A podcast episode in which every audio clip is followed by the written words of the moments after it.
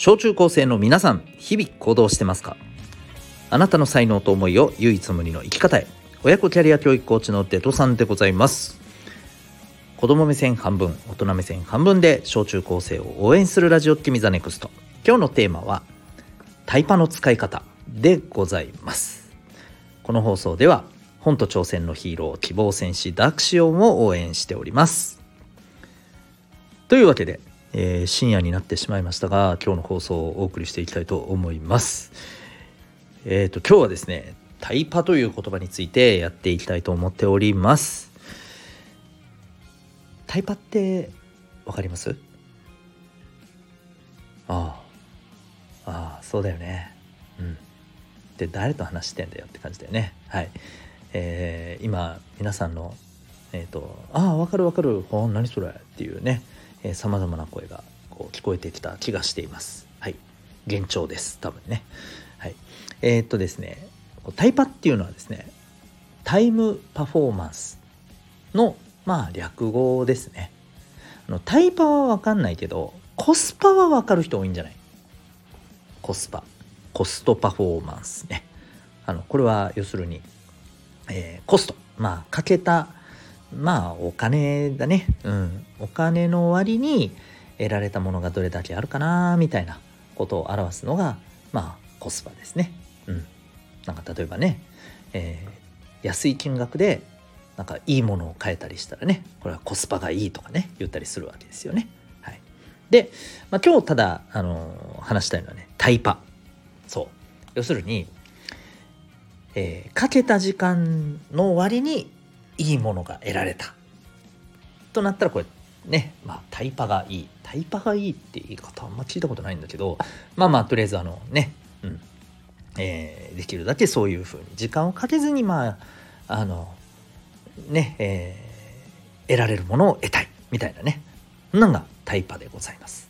で、えー、これ例えばですね、まあ、どんなのが例えばタイパーを表してるかっていうと、まあ、いわゆるあのマルチタスクって言ってねもうなんか今日横文字ばっかりで申し訳ないんだけどあのいくつかのことを同時にやろうとするとかですね。うん、あとはさあのこれです、まあ、こっちの方が多いんじゃないかなあの動画を1.5倍速とかさ2倍速ぐらいで見たりする。ね、あの最近だと映画とかねそういう感じの動画もねなんか倍速で見たりする人いるらしいですよね。うん、はいまあ、こんな風にしてね例えばね30分の動画を15分で見れるようにすると。そしたらね15分分また違うのに使えるぞっていうことでね、はい。まあ、そういうところでこのタイムパフォーマンスタイパを考える人が多いと言われてるんですけどどうですかね皆さん。はい、で今日はこれについてですね、えーまあ、使い方っていうことで、まあ、簡単に言うとですねあのタイパをやっぱり使っていい時とやそれはちょっと違うんじゃないかっていう時があると思うんだよね。うん。これについてちょっと話していきたいなと思います。でもうズバリね言っちゃうと、えー、タイパをちょっと考えるのはこれ逆にまずいんじゃねえのっていうのが僕は2つあると思います。実はさっき言ってたんですけど一つは、えー、物事をまああの2つ3つ同時にやろうとすることまあ、これね全部が全部それでではないんだけどうんこれね私の経験上で、まあ、ちょくちょくあることなんですけど例えばね今皆さんこれお気になってる方はねこのいわゆるスマホで聞けるえー、音声発信ねスマホで聞けるラジオポッドキャストとかね、えー、この今僕が、えー、使ってるスタンド FM さんとかもねあとボイシーさんとかもねあるじゃないですか、うん。えそういうあのまあいわばラジオのようにね何かしながら聞けるみたいなもので何かをこう学ぼうっていうことはね僕も結構やってるんですよ実は。なんだけれども聞く内容のね何て言うのかなまあ内容がすごくちょっと、えー、密度が濃いねお話を例えばしていてこれ結構ちょっと集中して聞かないと理解できないぞみたいなね、うんえー、そういう内容の時ってっぱり他のことをやってるとね結局ですね聞けてないんですよ。うん、で結局はまたもう一回聞き直すみたいなね。すごい無駄なことをしてるなっていうふうに思うこともね、まあ、たまにあるんですね。うん、だからやっぱ内容によってはねちゃんと聞くことに集中した方がいいなとまあもしくは何か違うことをやるにしてもこのもう一つのことはね本当に考えずにやれるようなものがまあいいなとなんかそれこそあのねパソコンで何かを作りながら文章を作りながら、えー、内容が複雑なこのねラジオのものを聞いて勉強しようとするってなるともうねあのやばいです。はい、どっちかが聞けなくなったりあのあるいはミスっちゃったりします。もうこれ本当に時間の無駄。うんうん、タイパを大事にしようとしてむしろタイパ的に悪くなってるっていうね はいそんなことになっちゃうんですだからねこれ皆さんもいやこれは集中して聞かないと頭入らんやろうと、うん、いうものはねやっぱりこう2つ3つ同時にやろうとするのはねこれまずいです。はい、これ全然タイパじゃないよっていう話ね。うん、これが1個。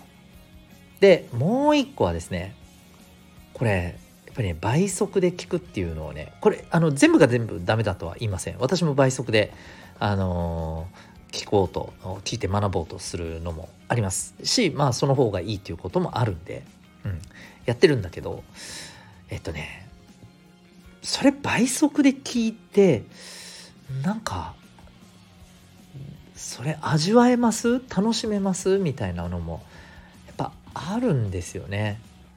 で私は正直ですよ。